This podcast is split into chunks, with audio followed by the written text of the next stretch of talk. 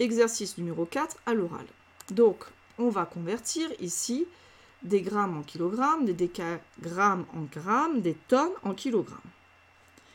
Eh bien, ici, on a le chiffre des unités qui est en grammes, donc c'est-à-dire 0, je vais le placer dans les grammes.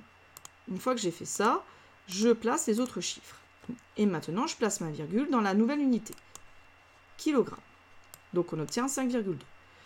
0,023 décagrammes, eh bien 0, c'est le chiffre des unités que je place dans les décagrammes. 0, 0, 2 et 3. Et maintenant, ma nouvelle unité, c'est les grammes, donc je place ma virgule à cet endroit.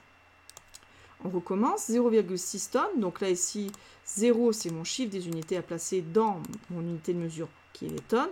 J'ai un 6 et maintenant il faut que je place ma nouvelle virgule dans les kilogrammes. C'est ici. Et après je complète par des zéros. On obtient 600 grammes, kilogrammes. On recommence avec deux autres exemples. Ici, je vais prendre le chiffre des unités que je place dans les milligrammes. Donc là, ici, je place 0 et je complète. Jusqu'à avoir placé tous mes chiffres. Une fois que cela est fait, je place ma virgule dans les kilogrammes. On obtient 64 kilogrammes. 35 tonnes en kilogrammes, donc c'est-à-dire je place le chiffre des unités dans les tonnes, et ce n'est pas grave si mon 3 y dépasse. Et maintenant, je convertis ça en kilogrammes. Donc, je place ma virgule dans les kilogrammes et je complète. Encore un exemple. Je place le chiffre des unités qui est 3 dans les kilogrammes. Donc, 3 dans les kilogrammes. Mon 9 à droite. Et ensuite, je complète pour avoir des grammes. Donc, ma virgule dans les grammes. Et on obtient donc 3900.